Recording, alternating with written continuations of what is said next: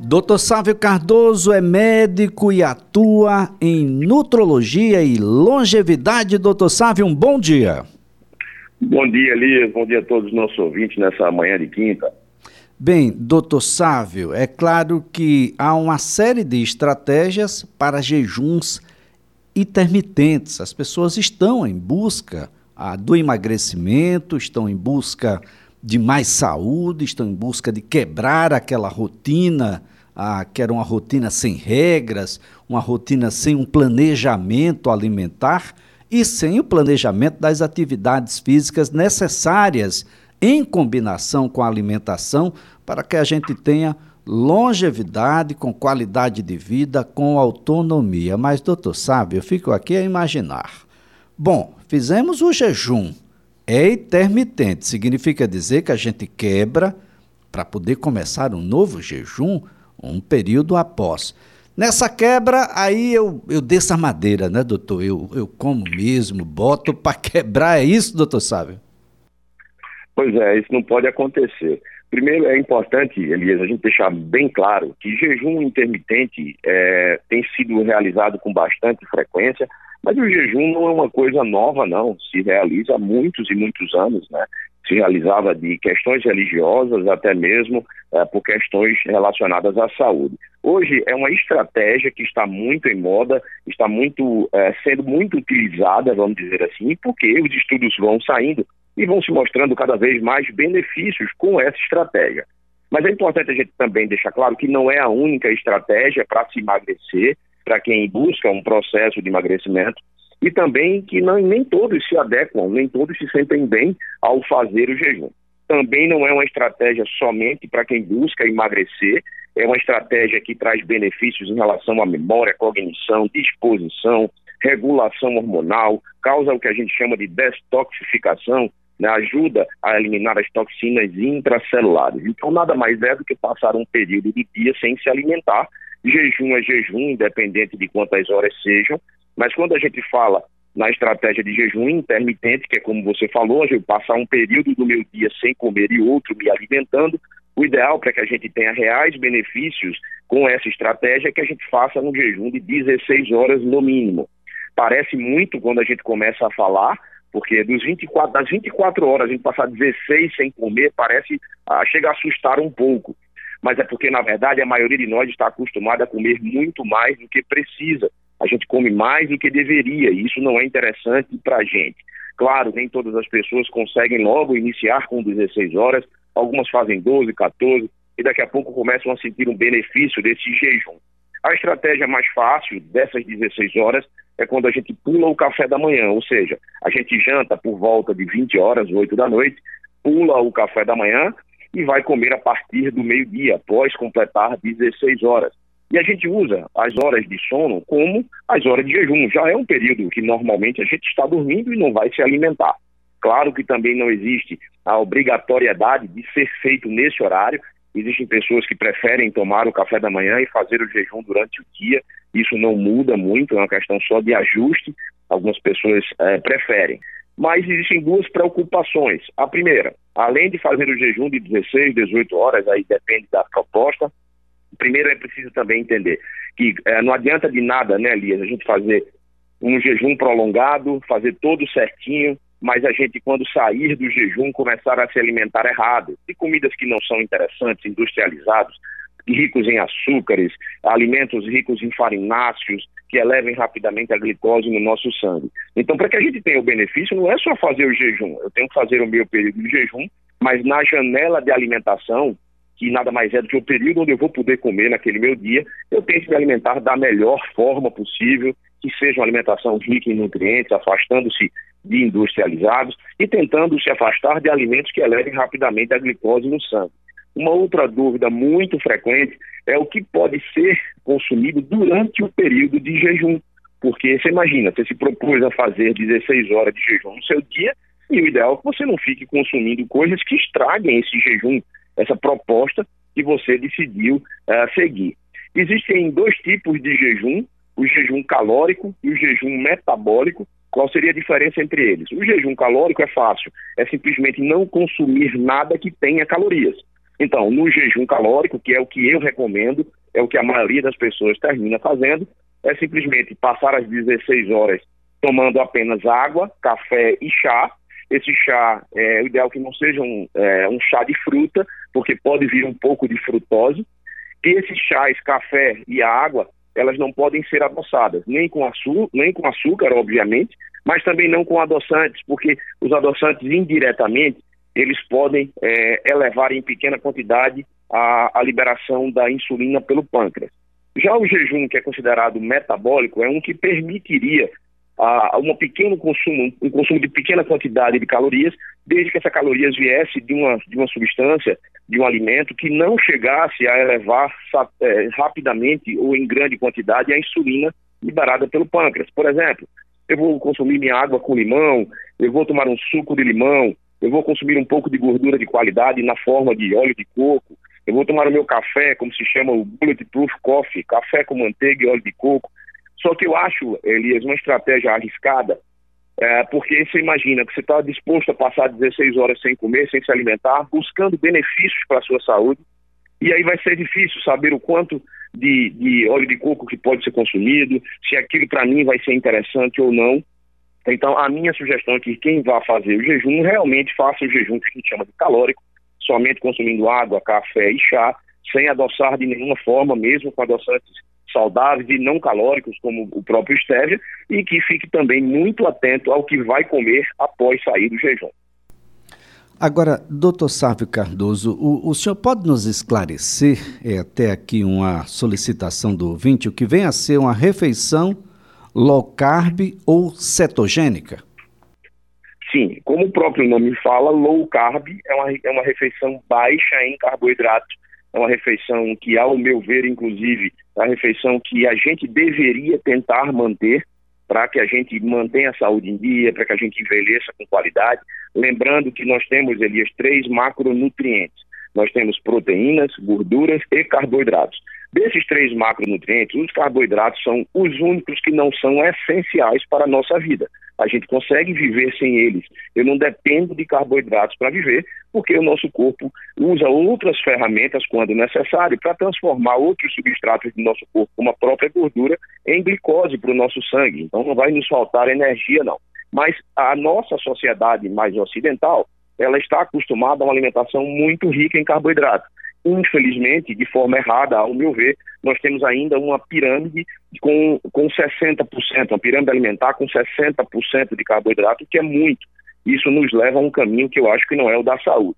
Então, quando se fala de uma dieta low carb, o correto mesmo é que a gente tivesse até 20% da ingestão energética, da ingestão calórica do nosso dia sendo de carboidrato, 20%. Eu vejo muita gente errando por aí e como na pirâmide alimentar fala de 60, alguém que acha que está fazendo 40% desses carboidratos no dia, né, da, da, refeição, das suas refeições sendo de carboidrato, acha que já é uma low carb.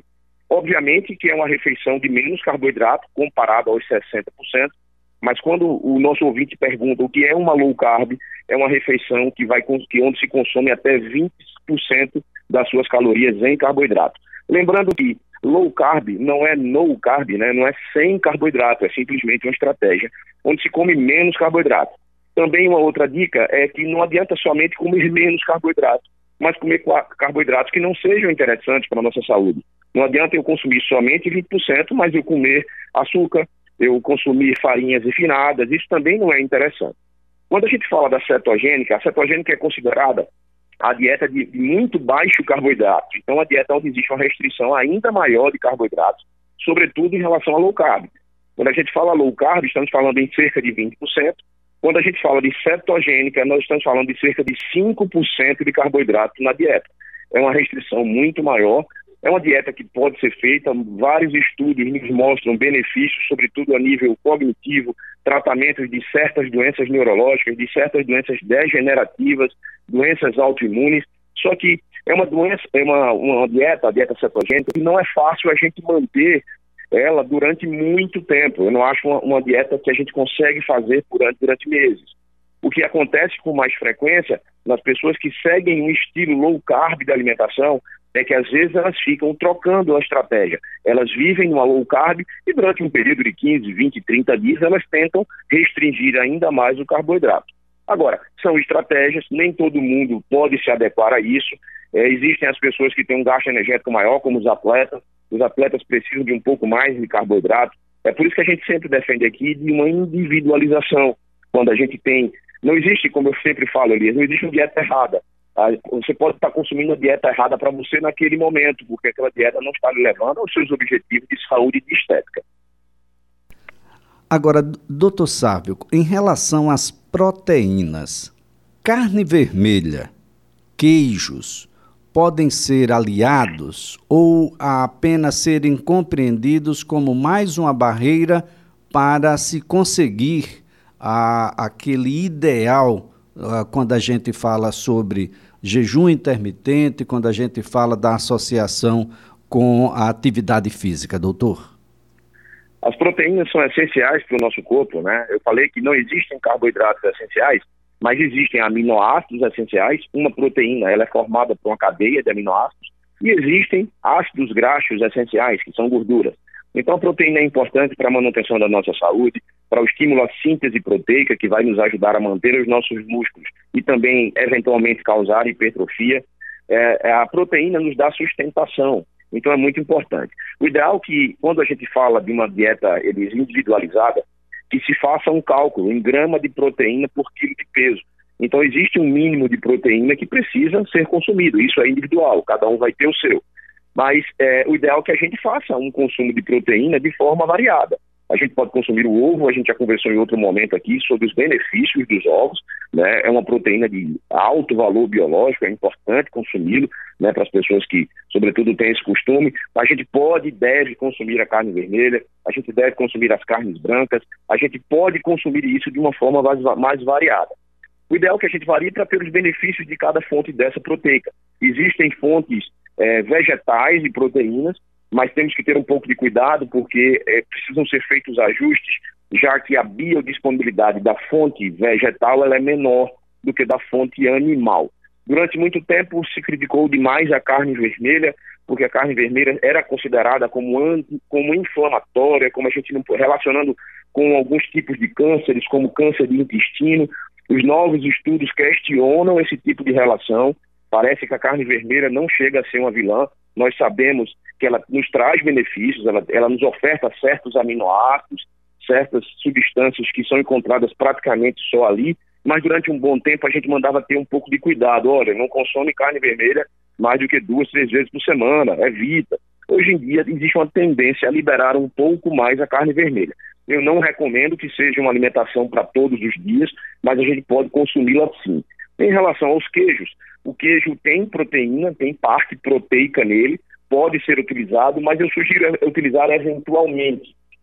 Uh, o, a gente sabe que o leite ele tem um potencial inflamatório. O leite não só tem o lado bom da coisa. Existe, por exemplo, a caseína, que é uma proteína que está no leite, e ela tem um potencial inflamatório. O que é potencial inflamatório? Ela vai favorecer a alteração de alguns marcadores crônicos que a gente chama no corpo e pode favorecer o surgimento de algumas doenças, pode baixar a nossa guarda para isso. Então, os queijos podem ser consumidos. A minha recomendação é que a gente é, tente consumir os queijos mais envelhecidos, mais maturados, porque o processo de envelhecimento, de maturação do queijo, faz perder a lactose, que é o açúcar que tem no queijo, no leite, e faz também reduzir bastante a quantidade de caseína. Durante tempo, a gente também teve medo de consumir queijos amarelos, porque existia um medo muito grande em relação à gordura, e nós atualmente sabemos que não existe, por exemplo, nenhuma relação do consumo de gordura saturada, dessa gordura animal, com risco cardiovascular. Não tem que se ter esse medo, os estudos já mostram isso para a gente. Agora, claro, se a gente consumir em excesso gordura, a gente vai desbalancear ali o equilíbrio entre os macronutrientes, pode ser que a gente também não emagreça. Então, uma coisa, é, a gente saiu de uma, de uma, proposta de não consumir gordura antes e agora a gente vê as pessoas exagerando na gordura. Não é isso é, é, saber que a gente pode consumir gordura, sobretudo aquela gordura que já está nos próprios alimentos mais naturais. Então, o queijo não deve ser um alimento é, onde a gente exagere no nosso dia a dia e, de preferência, na minha opinião, consumir os queijos amarelos, sim, e de preferência aqueles maturados, aqueles envelhecidos, aqueles mais duros. Agora, doutor Sávio, um dos ingredientes para o sucesso desse tipo de, de comportamento alimentar é a capacidade que a gente vai ter de controlar os níveis de insulina e as restrições calóricas. Nesse sentido, as pessoas terminam denominando determinados alimentos de anjos, determinados alimentos de demônios. As frutas, doutor, são tão inocentes assim? São tão angelicais assim? Ou a gente precisa ter um determinado cuidado quando estamos numa situação de regime intermitente? Veja só, o cuidado com as frutas precisa existir de forma geral, independente se a pessoa é, faz essa estratégia do jejum intermitente ou não. De longe a gente pode é, demonizar as frutas, não é isso. As frutas são saudáveis, elas têm nutrientes para a gente, mas a gente tem que ter cuidado no consumo, porque as, as, frutas, na grande maioria, são muito ricas em frutose, é o açúcar característico delas, que inclusive interfere mais na nossa insulina do que a própria sacarose, que é aquele açúcar da mesa, aquele açúcar branquinho de mesa. Então não é porque é fruta que tem nutrientes que a gente vai comer demais. É por isso que a gente sempre defende aqui nessas nossas conversas semanais uma alimentação individualizada. Eu posso ter na minha alimentação fruta? Posso, mas o ideal é que a gente saiba usar essa fruta. A minha recomendação é sempre tentar colocar a fruta como uma sobremesa. Imagine alguém que fala que tem uma vontade de doce, alguém que gosta de comer uma sobremesa após o almoço. Não existe sobremesa mais saudável do que um pedaço de fruta. E, e, sobremesa a gente não come o tempo todo, Elias. A gente não come sobremesa três vezes, quatro vezes por dia. Então, esse, ao meu ver, deve ser o comportamento em relação à fruta. É preciso entender que ela é saudável, mas que ela vai também, na sua grande maioria, elevar rapidamente a glicose no nosso sangue, que não é uma coisa interessante para a nossa saúde. A gente sabe que manutenção de glicose elevada no sangue durante é, vários momentos do dia, durante várias horas isso não é interessante para quem quer emagrecer, não é interessante para quem tem certos tipos de doença, para quem quer manter a sua saúde, inclusive mental, a sua saúde neurológica.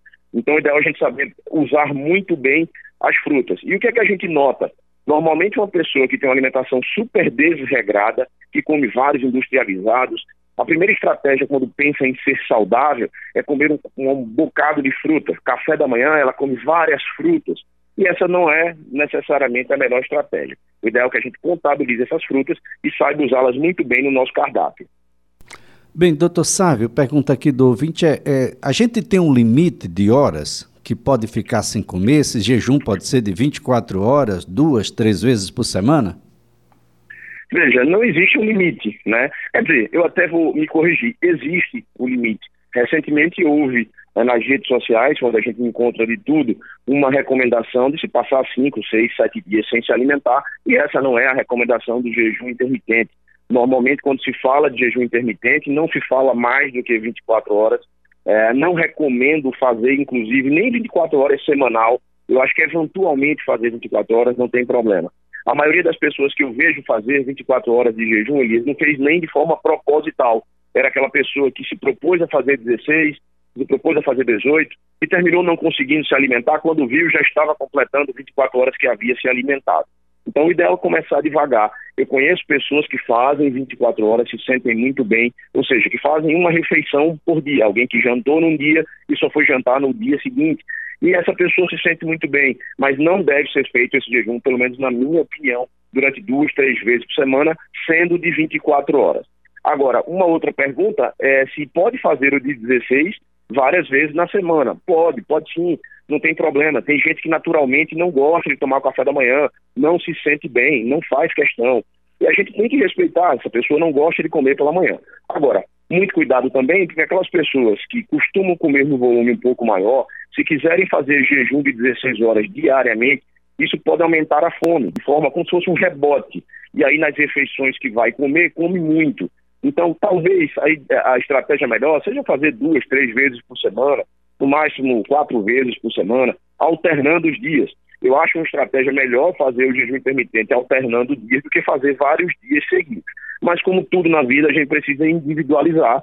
Eu conheço pessoas, eu tenho pacientes que fazem diariamente, mas não pensando somente em estratégia de saúde e de emagrecimento, mas é porque eles se sentem bem assim, eles não gostam de tomar café da manhã, pelo contrário, eles até se sentem mal quando comem.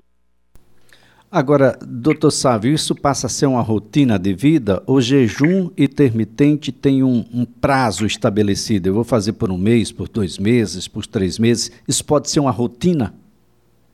Isso pode ser feito das duas formas, Elias. Tem gente que eu vejo que quer fazer como auxiliar aí no emagrecimento. Tem pessoas que introduzem isso na rotina de vida mesmo. Né? É como eu falo da, da estratégia low carb. A estratégia low carb, que inclusive é a estratégia que eu sigo na minha vida, eu, eu, eu restringo um pouco mais de carboidrato. Isso não significa que uma hora ou outra eu não faça uma refeição com um pouco mais de carboidrato ou que eu evite carboidrato, mas os meus carboidratos são limitados. É, é, é, passa a ser uma estratégia de vida, um comportamento. Então, normalmente são pessoas que começam a comer um pouco menos, são pessoas que começam a restringir um pouco mais de carboidratos, cortam açúcares, começam a entender que não precisa daquela história de se alimentar a cada três horas. Essa não é a estratégia correta para o emagrecimento. Claro que algumas pessoas podem sim comer algumas vezes por dia, sobretudo atletas, sobretudo pessoas que, que precisam ganhar massa magra. Mas essa individualização é importante. Então, o jejum pode entrar na rotina, pode ser feito durante um período sim, mas o ideal é que isso seja, uh, esse jejum faça parte de uma mudança geral de comportamento. Né? Você imagina alguém que simplesmente vai fazer jejum durante um, dois meses, e quando encerrar isso, não mudou sua cabeça, o seu comportamento em relação à alimentação, vai voltar a cometer todos aqueles erros alimentares e, infelizmente, vai terminar perdendo os benefícios que ganhou durante aqueles meses, seja com o jejum ou com estratégia low carb. É por isso que colocar o jejum na nossa vida, ou eventualmente colocar a low carb na nossa vida, deve fazer parte de uma mudança de comportamento. A gente precisa mudar o nosso comportamento em relação ao alimento. O alimento ele tem a atividade inicial e principal de nos nutrir.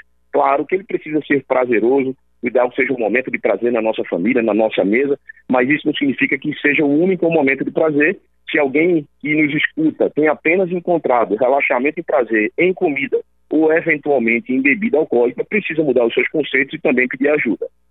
Bem, doutor Sávio, a, é uma geração que quer resultados imediatos, como se a gente tomasse um, um comprimido para dor de cabeça e a dor cessasse imediatamente. Isso é um tipo de situação que leva tempo, é diferente para cada pessoa, porque cada pessoa tem as suas características próprias, individualidades, objetivos. Há uma necessidade de uma conversa muito séria, sincera e honesta para com a equipe multidisciplinar que vai traçar aí os limites dessas atuações, não é, doutor? Sem dúvida. Você falou bem que é uma geração imediatista e é uma geração que, infelizmente, vai levar um tempo para entender que isso não nos faz bem, que os resultados que a gente consegue na nossa vida, seja em relação à alimentação, mudança do estilo de vida, eles não são rápidos. A gente precisa mudar a estratégia, que os corpos não funcionam da mesma forma, uma alimentação que eu mudo, uma, uma, suplementação que eu faço, um exercício que eu faço em mim, vai me trazer uma resposta durante um tempo, em outra pessoa em um tempo diferente. Então não tem imediatismo.